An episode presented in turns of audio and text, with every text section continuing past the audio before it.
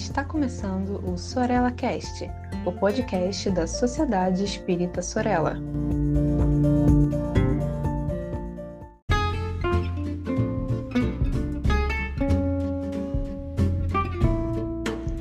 Muito bom dia, boa tarde boa noite, amigos e amigas do Sorella Cast. Eu sou Saulo Monteiro.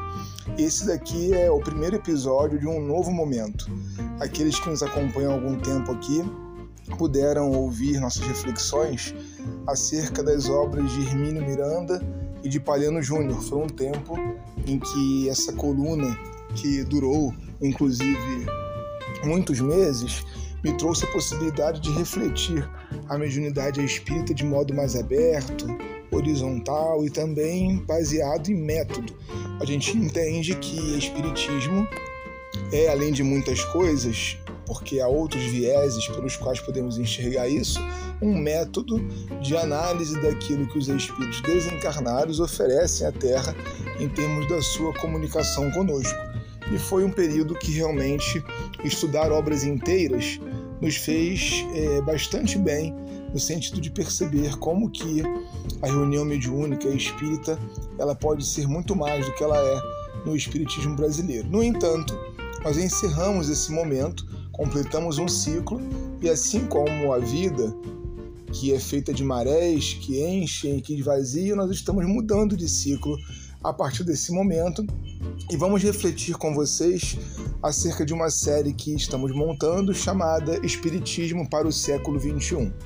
É necessário pensar, a meu ver, e fico bastante feliz se você pensar diferente ou se concordar comigo e pelos canais possíveis nos enviar a sua forma de enxergar, mas eu tenho pensado que há um problema metodológico no espiritismo brasileiro.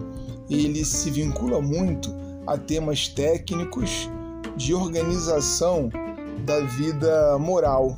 Quase sempre os temas espíritas que são destacados em centros, sejam nas palestras, nos cursos, nos seminários, eles têm uma vinculação moral. E é importante que seja uma das abas da reflexão espírita, o desenvolvimento moral do ser. No entanto, o espiritismo não é só isso. Aliás, originalmente, o espiritismo não é isso. Porque Allan Kardec, ao conversar com os espíritos sobre problemas filosóficos, concluiu por uma moral. Antes de nós concluirmos pela moral, é necessário então abordar os temas filosóficos espíritas.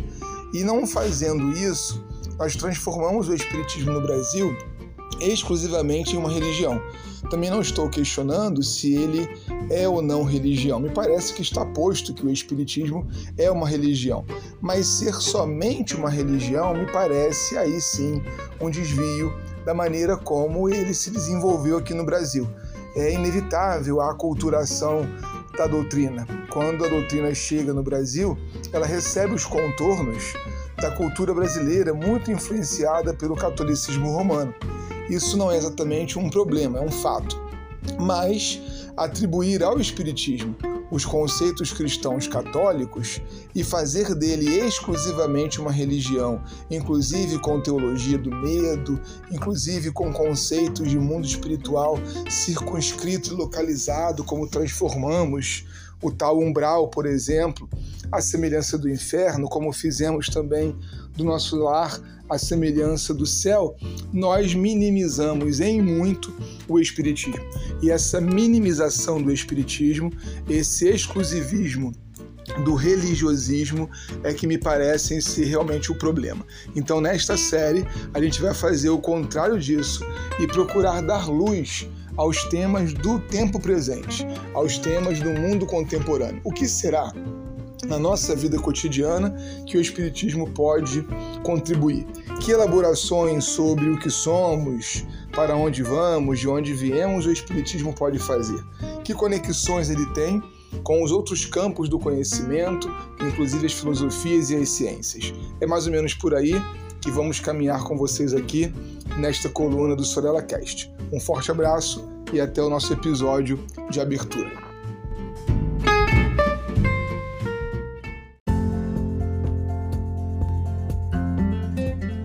Siga a Sociedade Espírita Sorella nas redes sociais, Facebook e Instagram. Inscreva-se em nosso canal do YouTube e fique por dentro de nossa programação.